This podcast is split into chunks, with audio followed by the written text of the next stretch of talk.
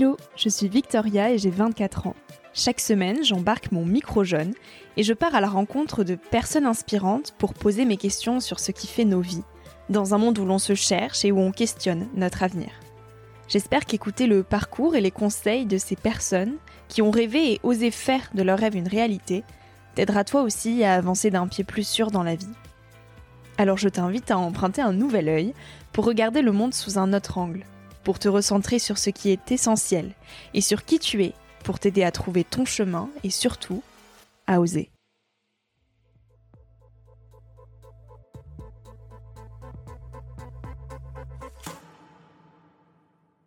Il faut se poser quelque part dans son existence pour ne plus être prisonnier des manipulations diverses qui nous font perdre pied.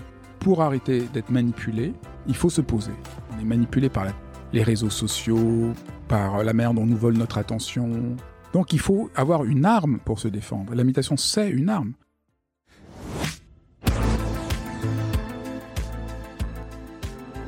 On tire le rendement maximal en chaque chose. La terre, un fleuve, le vent, nous-mêmes. Ce rapport aux choses est intenable, insoutenable, ni pour la planète, ni pour nous. Ce capitalisme psychique, défini par Fabrice Midal, nous pousse jusqu'à contrôler nos propres émotions et ressentis pour en tirer bénéfice. On a le même rapport à soi qu'avec la Terre, les autres, le temps et la vie. Il est peut-être alors là le problème fondamental de nos sociétés. Cette fâcheuse tendance que l'on a de tout vouloir rentabiliser, tout contrôler, effiler la ficelle jusqu'au dernier millimètre, user de son temps jusqu'à la dernière seconde, tenir jusqu'à un burn-out, puiser les ressources de la planète jusqu'à la dernière goutte. Personne ne va mal parce qu'il n'a pas assez fait ou eu, mais parce qu'il veut trop faire, trop être, trop avoir. Il est temps de changer notre rapport au monde, aux choses et à nous-mêmes pour se retrouver, enfin. Mettre sur pause et après, pas à pas, faire des injustices de ce monde des leviers d'engagement. Fabrice Midal nous invite à cela. Il est une main tendue vers un nouveau rapport à soi et au monde. Avec Fabrice, on parle d'hypersensibilité, de différence et de découverte de soi. Je te souhaite de terminer cet épisode avec l'envie de te mettre en mouvement. Bonjour Fabrice. Bonjour. Merci de partager ce temps avec moi pour euh, cette interview. Je suis accueillie euh, entourée de jeunes et de livres, alors je pouvais pas être mieux accueillie, moi qui adore le jeune et les livres. Euh, Fabrice, tu es docteur en philosophie et éditeur. Tu es le fondateur de l'école occidentale de méditation, méditation que tu enseignes depuis 25 ans. Euh, tu as grandi à Paris, dans un milieu modeste, avec un père euh, représentant et une mère secrétaire, euh, mais pas avec des livres à la maison. C'est assez rigolo. Tu as eu une scolarité avec des résultats euh, médiocres, si on peut dire. Tu vas nous en parler. Et avec cette sensation de ne rien comprendre, jusqu'à ce que tu découvres la philosophie en classe de terminale. Pour comprendre un petit peu ton, ton parcours, Fabrice, j'aimerais qu'on revienne au petit garçon que tu étais quand tu avais 7 ans. Est-ce que tu peux nous en parler? Bah, J'étais un enfant hypersensible et à l'époque on savait pas, personne ne savait ce que c'était, donc c'était un peu euh, difficile. Je me sentais un peu euh, comme un extraterrestre, je me sentais euh, un peu différent.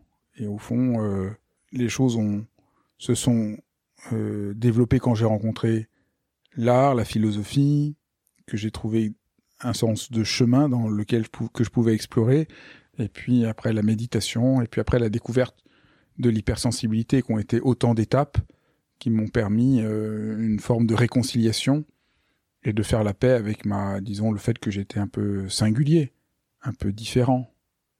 Est-ce que tu crois que tout le monde, au fond, a cette différence en lui? Je pense que tout le monde n'est pas hypersensible. Mm. Je pense qu'il y a à peu près 25 à 30 d'hypersensibles. C'est devenu un peu un sujet qui m'a passionné, puisque après je suis, je me suis lancé dans une grande enquête il y a quelques années qui a débouché sur mon livre Suis-je hypersensible? Euh, j'avais vraiment réussi une grande enquête sur l'hypersensibilité. Donc je pense que tout le monde ne l'est pas, mais tout le monde en tout cas souffre de notre société qui est très normative, où il faut être comme ceci et comme cela. Et euh, c'est très écrasant pour tout le monde parce qu'on a l'impression que on va jamais répondre aux standards qu'on veut nous imposer. Mais j'aime beaucoup une phrase d'un poète qui s'appelle Pessoa chaque être humain est une exception à une règle qui n'existe pas. Hmm. Je trouve que c'est très beau parce que tout homme est une exception à une règle qui n'existe pas. Et tout le monde est pris par l'idée qu'il faut être comme tout le monde, mais ça n'existe pas quelqu'un qui est comme tout le monde. Donc tout le monde, de cette manière, a des choses qui font qu'il se sent différent. Mais disons l'hypersensibilité, c'est quand même une singularité euh, qu'on comprend mieux, mais, mais qui m'a beaucoup euh, interrogé. Mmh. Et donc à 18 ans, au moment de se projeter dans la vie des grands, comment tu imaginais ce monde-là?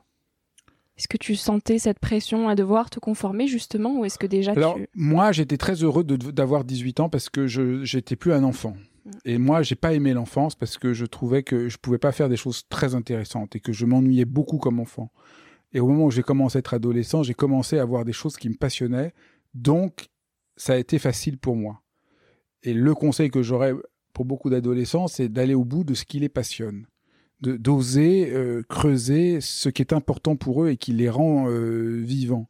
Parce que souvent, on s'autorise pas, on est tellement pris par la pression, la norme, qu'on ne se laisse pas aller à sa passion. Après, toute passion ne deviendra pas forcément un métier, on ne pourra pas forcément vivre de toute passion, mais au moins entrer dans sa passion qui est une porte d'accès à la réalité, à, avoir l'impression qu'on embrasse la réalité, qu'on n'est plus étranger à la réalité, ça, ça me semble vraiment euh, fondamental. Comment on trouve ces passions-là? Je pense que tout le monde a une passion. Il faut juste euh, prendre le temps de savoir euh, s'écouter, et on ne sait souvent pas s'écouter.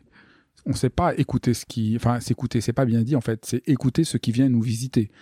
Parce que c'est toujours un peu une mécompréhension. Les gens disent s'écouter, mais c'est pas s'écouter. On écoute qu'est-ce qui vient nous toucher, qu'est-ce qui vient euh, faire effraction pour nous et, qui, qui, qui, nous rend vivants?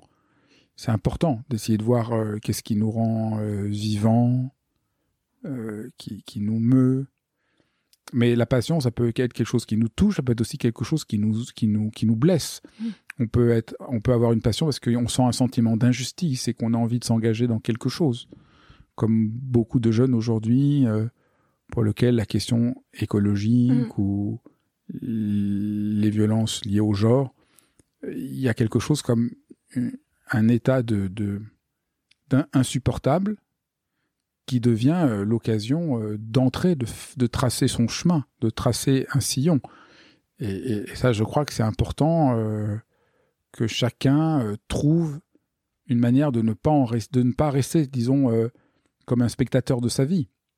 Comment on peut cesser d'être spectateur de sa vie Ça, ça me semble vraiment euh, la clé. Mais à 18 ans, c'est pas toujours évident de cultiver cette confiance personnelle et ce courage pour oser s'écouter, alors que justement toutes les pressions extérieures nous poussent à juste cocher les cases pour faire comme tout le monde. C'est ça, c'est vraiment fondamental. Mais je dirais malheureusement, c'est pas que quand on a 18 ans. Mais, et paradoxalement, je dirais, c'est quand on a 18 ans qu'on a le plus de chances d'y arriver. Mm. Après, le laminoir social, c'est un peu comme un, un, y a un peu une sorte de, de laminoir de, qui écrase et qui font que souvent, euh, après, les gens rentrent dans le rang et ont renoncé. Moi, j'étais quelques années, ça n'a pas duré très longtemps, mais j'étais quelques années professeur de philosophie mm. et quand même, ce qui m'avait vraiment frappé, c'est quand même euh, l'ardeur, le questionnement, la vie est insupportable quand on a 18 ans et c'est une chance fondamentale parce que du coup, on, on, peut pas céder. On veut pas céder. Et moi, je crois qu'un être humain a raison de ne jamais céder. Il faut pas céder. Il faut pas céder sur son désir. Il faut pas céder sur ce qui nous semble important. Et bien sûr, c'est pas facile, mais rien n'est facile dans l'existence. Donc de toute manière, euh, oui, c'est pas facile. Ça demande d'accueillir l'inconnu aussi, de ne pas céder. Ça demande d'accueillir l'inconnu, ça demande d'accepter l'inconfort. Mais quand on est jeune, on est prêt à accepter l'inconfort. Moi, je trouve que c'est beaucoup plus dur après. C'est vraiment, ça se ferme beaucoup après. Donc, euh, on se trompe parce que on est pris dans l'idée qu'il faudrait dans le confort, le bien-être, euh, la zénitude, tout ça, ça empoisonne les gens. Mais il faut donner corps à son désir. Mmh. Je pense que quand on est jeune, la vraie difficulté, c'est qu'est-ce qui me parle, qu'est-ce qui me touche et comment je lui donne forme. Comment je n'en reste pas simplement à une impression, une envie, mais je donne forme à ça. Et ça, c'est un combat de donner forme. Mais c'est un combat héroïque. C'est le combat qui est le cœur de l'existence humaine depuis, euh, comme elle est décrite, euh, depuis les temps les, les, plus, les plus anciens. C'est ça dont parlent les épopées. C'est comment je donne forme à mon désir, comment je ne consens pas à l'absurdité, euh, et, ça, c'est très important. Moi, je dirais que la vraie question qui se pose alors, une mhm. fois qu'on a vu ça, c'est comment on ne devient pas prisonnier du projet? Comment ce qu'on ce qu'on sent qui devrait se manifester, nous engager, je ne me décourage pas si je n'arrive pas à le faire. parce que euh, il faut pas. Ce qui compte, c'est le fait qu'on est en mouvement, qu'on s'engage, qu'on donne forme, qu'on crée. Le résultat, c'est pas si important. Il faut pas trop s'occuper du résultat. C'est la grande erreur de, de beaucoup de gens. Il faut pas être prisonnier, comme disait le poète René Char, à l'ornière des résultats. Parce que sinon, on est vite découragé, on a l'impression que ce qu'on fait ne sert à rien, à quoi bon. Mais mais mais il faut pas penser comme ça. Ce qui compte, c'est comment on est en mouvement, comment on fait quelque chose. On sait jamais dans ce qu'on fait quels seront les fruits. C'est pas possible. Il ne nous appartient pas de déterminer les fruits de nos actions, mais il dépend de nous de faire quelque chose, de nous engager, de nous mettre à nu. De... Et c'est ça la, la question euh, pour moi centrale. Mmh, D'être en mouvement et, d'accueillir. Et pour moi, le paradoxe, c'est que la découverte de la méditation, quand j'ai eu 22 ans, 21 ans, ça a été un formidable espace pour ne pas céder, pour euh, résister.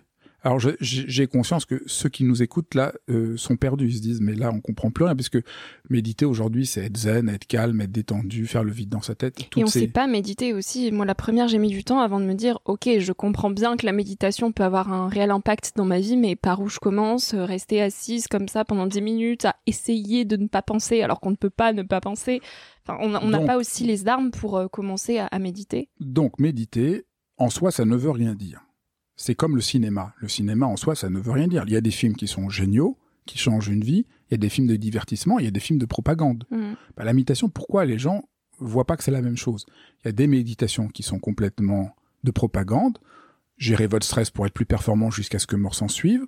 Donc cette méditation-là, faut faire le vide dans sa tête, faut être calme, faut pas avoir d'émotions, faut pas avoir de sentiments, faut pas être hypersensible, faut pas. Donc ça, c'est vraiment néfaste. Il y a des méditations complètement nulles. On est là comme une grenouille à être assis je vois pas en quoi un batracien va changer la face du monde. Hmm. Et puis il y a des méditations, celles que moi j'ai reçues et que je transmets, qui n'ont rien à voir avec tout ce qu'on entend habituellement par méditation. C'est vrai que je parlais de ça, mais qui ont à voir avec le fait de s'engager dans sa vie, de, de, de ne pas lâcher, de ne pas céder, d'avoir du courage, d'avoir une certaine fermeté. Donc le contraire de ce qu'on raconte aujourd'hui. Donc j'ai bien conscience que c'est presque inaudible et que les, les, gens qui nous écoutent sont un peu déconcertés. Donc peut-être il faut que tout le monde accepte tout ce que vous savez sur la méditation, mettez-le de côté. Moi je pense que c'est pas du tout intéressant. Ce qui m'intéresse dans la méditation, c'est complètement autre chose. C'est pas se calmer, c'est pas faire le vide, c'est plutôt se poser au cœur de sa propre existence.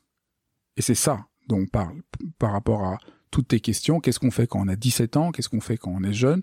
Comment on trouve la confiance? Il faut se poser quelque part dans son existence pour ne plus être prisonnier des manipulations diverses qui nous font perdre pied. Et donc, pour arrêter d'être manipulé, il faut se poser. Manipuler, pas, euh, je parle pas ici euh, théorie de manipulation, mais au sens très ordinaire. On est manipulé par les réseaux sociaux, par la manière dont on nous vole notre attention, dont on n'arrive pas à savoir ce qu'on veut, par la pression ici ou là. Donc il faut avoir une arme pour se défendre. La méditation, c'est une arme. On se pose, et là, on arrête d'être prisonnier de toutes ces injonctions qui nous écrasent, ce que j'appelle dans mon langage, euh, on apprend à se foutre la paix. Oui, mais ça fait bien le pont avec ma prochaine question parce que pour toi, être humain, c'est se foutre la paix. Et tu as d'ailleurs écrit un livre, euh, Foutez-vous la paix, qui est euh, qui a explosé les ventes. Ça veut dire quoi pour toi se foutre la paix? Ça veut dire qu'on arrête d'être prisonnier d'injonctions impossibles. Il euh, y a des injonctions qui peuvent être pas mal. Oh là, euh, cette semaine, je vais aller faire du sport. Cette semaine, il faut que je fasse attention à mon alimentation. Mais il y a des injonctions qui nous détruisent à petit feu. Hmm. Les injonctions euh, où il faut toujours faire plus, quoi que je fasse, ça ne va pas, il faudrait que je fasse plus. Donc ça, ça vous pouvez pas l'accomplir, donc ça vous ronge. Et puis euh, les injonctions dans lesquelles vous êtes toujours en faute, vous auriez toujours dû faire mieux, donc ça va pas non plus, ça, vous, ronge. Et troisièmement, les injonctions paradoxales. L'injonction paradoxale, c'est on vous demande une chose et son contraire. Sois plus agressif, mais détends-toi. Arrête de consommer pour préserver la planète, mais consomme pour que, augmenter le PIB. Euh, on est pris par des injonctions contradictoires qui finissent par nous rendre fous. Mm. Et on a ça du matin jusqu'au soir, c'est-à-dire euh, soit plus efficace, mais comment? Puis je suis jamais assez efficace. Puis qu'est-ce que ça veut dire? Et on dit pas comment. Donc c'est juste. Donc tout ça a fini par créer d'énormes souffrances, un manque de confiance. On sent pas la hauteur, on sent nul, on sent coupable. Tout ça vient beaucoup moins d'un défaut personnel que d'une pression qu'on subit sociale qui semble évidente Et donc, foutez-vous la paix, c'est un moment de se dire, je me fous la paix, ce que je sens, ce que j'éprouve, ce que je vis là maintenant, j'accepte de le rencontrer. Je me fous la paix. Je ne prétends pas être un robot, quelqu'un qui a pas de problème, quelqu'un qui est parfait, j'accepte, j'ai peur, j'ai mal, je suis en colère, je me fous la paix. Et là, ça change. Au lieu de s'en vouloir, de vouloir lâcher prise. On est en colère, les gens disent lâche prise. moi, quand on me dit lâche prise et que je suis en colère, je suis encore plus en colère parce qu'on dénie ce que je sens. Tandis que je me fous la paix, c'est-à-dire je m'autorise à être en, colère, je m'autorise à sentir ce que je sens. Et je crois que c'est très très important parce que l'idée qu'il faut être parfait, qu'il faut être plus performant, qu'il faut faire plus ceci et plus cela, il n'y a plus la place pour une vraie rencontre, pour un vrai engagement, pour euh, une vraie, un vrai acte de, de d'affection, de tendresse. Et donc, ça devient insoutenable. Donc, j'avais fait ce livre parce que je, trouvais que ça suffit. Ça suffit la niaiserie sur le bonheur, qui a des outils, qui a des chemins, qui a des approches pour retrouver confiance en soi, pour grandir, pour euh, développer euh, une sorte d'affection pour soi-même, mais pas comme on le présente, à partir d'une vision de culpabilisation des individus, mais à partir d'une rencontre avec soi-même qui change radicalement la euh, perspective. Hmm. Dans un article pour euh, Le Temps, publié en 2017, tu dis Le monde marche sur la tête et semble ne pas vouloir se retourner. Quel regard critique tu portes sur la société d'aujourd'hui? Une des choses qui me frappe, c'est que tout le monde voit bien les limites dans lesquelles le capitalisme nous met aujourd'hui. Le capitalisme, c'est l'instrumentalisation générale de tout. Mhm. Donc la Terre, les êtres humains. On gère tout. Utiliser chaque chose pour en tirer le rendement maximal. Je tire le rendement maximal de la Terre, d'un fleuve, du vent. le vent n'existe plus que comme réserve d'énergie, donc je dois tirer possession, comme les êtres humains, les animaux. Les animaux n'existent pas comme des, comme des êtres sentants, mais comme des réserves de calories. Ce rapport-là, on voit, est intenable. C'est intenable. Ce qu'on ne voit pas toujours assez, c'est que nous vivons nous-mêmes dans un rapport de ce que j'appelle un capitalisme psychique. C'est-à-dire que on veut gérer ses émotions. C'est-à-dire qu'on a exactement le même rapport. On veut que par rapport à mes émotions, je les contrôle, je les domine, j'en tire le bénéfice principal, je les rejette si ça ne me plaît pas. Donc on a le même rapport à soi qu'on a le rapport avec la Terre, qu'on a le rapport avec les êtres humains aujourd'hui. Et nos propres vies, à vouloir tout contrôler tout le temps aussi. Contrôler tout notre temps, contrôler, notre temps, gérer notre... Enfin, tout, tout ce qu'on... C'est intéressant du reste que le langage le dise. Gérer son stress, gérer ses émotions, gérer son temps. On ne peut gérer que son compte en banque. À l'instant, on veut gérer ses émotions, on est déjà dans quelque chose d'une barbarie infinie. C'est ce que j'appelle le capitalisme psychique. C'est-à-dire, vous avez déjà tout faux personne va aller bien parce que personne ne va mal parce qu'il n'a pas assez bien géré son stress. Les gens vont mal parce qu'ils veulent gérer leur stress. C'est-à-dire, c'est exactement l'inverse. Parce qu'ils ont un rapport de gestion à eux-mêmes qu'ils ont mm. perdu quelque chose de leur propre humanité. Tu dis que si nous sommes si souvent stressés, euh, c'est pas parce que nous ne voulons rien faire, mais parce que nous voulons trop euh, et trop bien faire. Trop bien faire. C'est-à-dire que j'essaye de montrer que les gens qui n'en peuvent plus, qui sont à bout, c'est pas qu'ils veulent, qui, sont paresseux. Les paresseux, ils font pas de burn-out. C'est parce qu'ils veulent trop bien faire. Mm. Du reste, quand euh, j'étais professeur de philo, j'avais remarqué avec beaucoup de surprise qu'en réalité, on se trompe. Les élèves qui sont en échec scolaire, c'est pas qu'ils veulent rien faire, contrairement à ce qu'on racontait, c'est qu'ils ne voient pas par où faire des efforts. Et donc là, c'est la double peine. On dit, si tu travaillais, tu réussirais. Mais non, mais justement, je ne vois pas comment faire. Mm. Et donc, euh, et en fait, j'ai trop de pression. C'est le paradoxe. Les, certains élèves ne font rien, mais paradoxalement parce qu'ils ont tellement de pression qui n'arrive pas à faire. Et personne ne prend en compte la pression. Donc on tient un discours complètement faux. On pense qu'en mettant plus de pression, on va réussir à bouger quelqu'un. Mais c'est pas vrai. Personne ne bouge par pression. On ne bouge que parce qu'on est inspiré, que parce qu'on comprend, que parce qu'on a des sensations qui nous permettent de comprendre qu'est-ce qui se passe quand j'apprends telle ou telle chose. Donc là, il y a vraiment un malentendu euh, extrêmement, extrêmement fort. Et pour finir sur ta question de, de ce que j'avais écrit dans l'article du Temps, qui est ce quotidien suisse, c'est vraiment, on marche sur la tête de vouloir avoir un rapport à soi qui est fondé sur ce rapport de, ce que j'appelle le capitalisme psychique, c'est-à-dire la gestion, la volonté de se contrôler comme si on était des ressources dont on doit tirer le profit maximum, et que là, là, il y a quelque chose comme une violence intrinsèque que nous nous infligeons, et euh, nous n'irons pas mieux parce que nous aurons augmenté la violence, mais parce que nous trouverons une autre manière de nous relier à nous-mêmes et d'agir dans la vie. J'aimerais qu'on parle de ma génération, parce que ce podcast est principalement euh, dédié aux jeunes d'aujourd'hui. Comment tu la décrirais, cette génération qui aujourd'hui a autour de 20 ans? Je trouve que les, questions quant aux formes d'injustice qui, qui, qui émergent, et je disais, comme je disais tout à l'heure, la question de l'écologie, la question du genre, me semblent des questions tout à fait euh, justes et pertinentes. Et je trouve que c'est bien que, que cette génération essaye de dire que c'est inacceptable euh, ce qui se passe. Donc je trouve ça tout à fait euh, passionnant. Je trouve qu'il y a là quelque chose de, de très profond et, de, et de très vrai.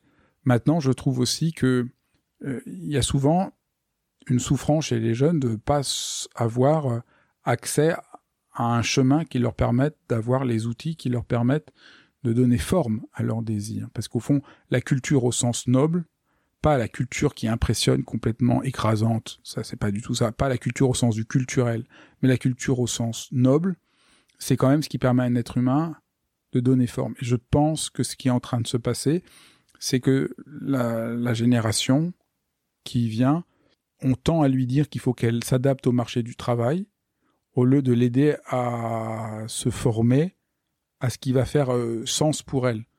Et moi, euh, j'ai eu la quand j'ai fait mes études, j'ai pas pensé tout de suite à qu'est-ce que j'allais faire, qu'est-ce qu'allait être rentable. J'ai fait de la philo, ça n'avait aucun sens. Mon, métier ne dépend pas vraiment de ça, mais j'ai appris à penser, j'ai appris à écrire, ça m'a formé, et après on peut s'adapter à plein de choses. Donc je, je, je pense qu'on se trompe. On se trompe.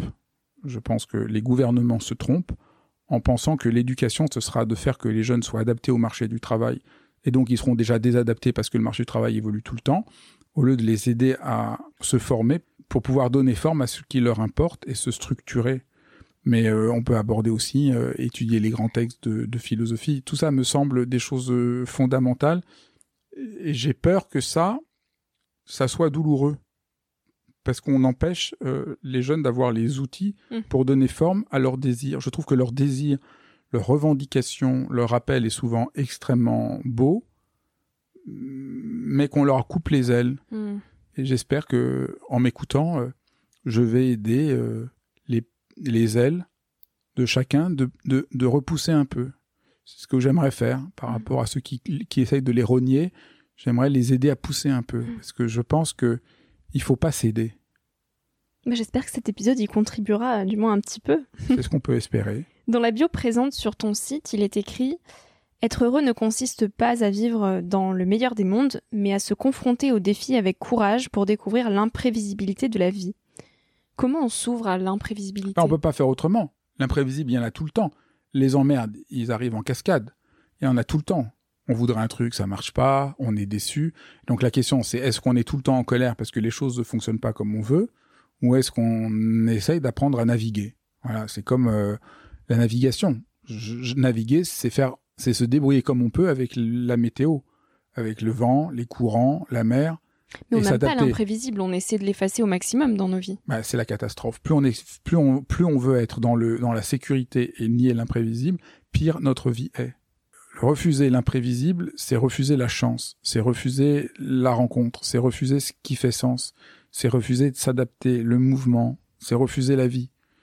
Et c'est se coincer, ça n'existe pas quand la sécurité est totale et absolue, ben on étouffe. Il n'y a plus de vie, mmh. il n'y a, a, plus d'avancement, il n'y a plus de, il n'y a plus d'aventure, il n'y a plus de surprise, il n'y a plus d'aventure, il n'y a plus de métamorphose, il n'y a plus, il y a plus de création. Et donc c'est la mort en réalité. Ce qu'on nous propose comme le bonheur, c'est la mort. Ça me semble tellement frappant. Être calme, être zen, ne plus avoir de problème. Ta propre définition du bonheur, c'est laquelle? Je pense que le bonheur, c'est la capacité à être en rapport à une forme d'enthousiasme. C'est-à-dire, je pense que le bonheur, c'est d'être pris par un allant, un élan de vie qui fait qu'on est prêt à avancer. C'est pas euh, comme les gens pensent. Le bonheur, je crois pas que le bonheur, c'est vivre dans le moment présent, se promener au bord de la plage et être tranquille et vivre des beaux petits moments. Moi, je trouve ça pas suffisant. Je trouve que ce qui rend heureux, c'est on est en mouvement, on sent qu'on fait quelque chose qui nous rend heureux, qui fait du sens, qui nous comble, qui nous fait vibrer. J'écris un livre, j'écris, je suis pas content, je trouve c'est nul, je fous à la poubelle le texte. Et paradoxalement, là, je suis heureux. Je suis, pourtant, je suis pas content, je suis déçu. mon texte c'est pas bon, mais paradoxalement je suis heureux parce que je suis en train de faire quelque chose qui a du Mmh, sens. Du mouvement. Je vais, le- je vais, je vais changer le texte, je vais le reprendre. Parce qu'il m'arrivait là, j'ai je- j'ai écrit un truc, ça n'allait pas, je l'ai repris, et puis là, ce coup, ça, ça a donné. Là, voilà, là, là, c'était vraiment tout le processus me, me semble beau, euh, me semble. Je, je crois que c'est ça euh, qui, qui rend heureux. Cette manière d'être engagé dans sa propre vie, de pas être spectateur de sa propre vie. Et je, je comprends pas qu'on présente partout le bonheur comme euh, ça y est, vous êtes parfaitement spectateur, rien ne peut vous vous arriver.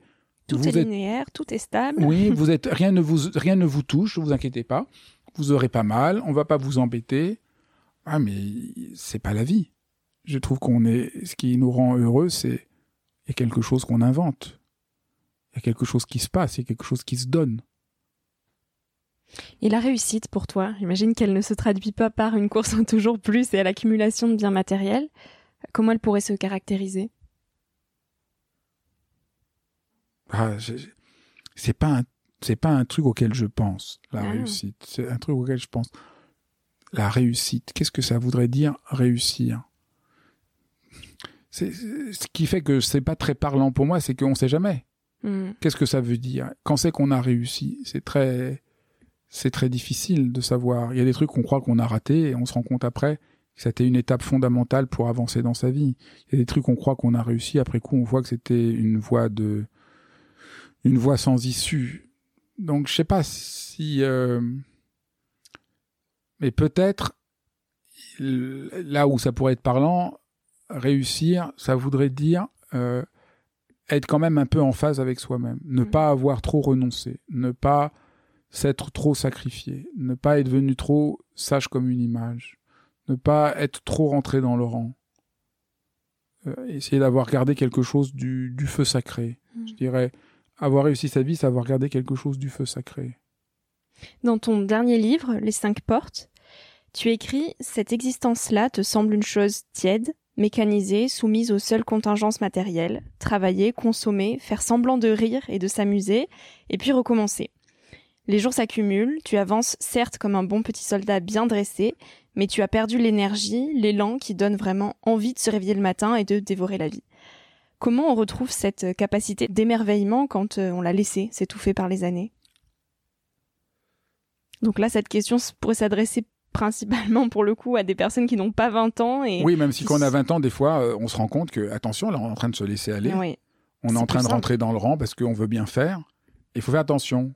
Donc, quand on veut trop bien faire, ça ne veut pas dire qu'on ne doit pas avoir des objectifs des fois et, Oui. et de se donner les moyens. euh, moi, je suis, euh, je, je suis très content que Foutez-vous la paix a été un des livres qui s'est le plus vendu en France et que c'est encore un des ouvrages majeurs. Je, je- je trouve que c'est très bien.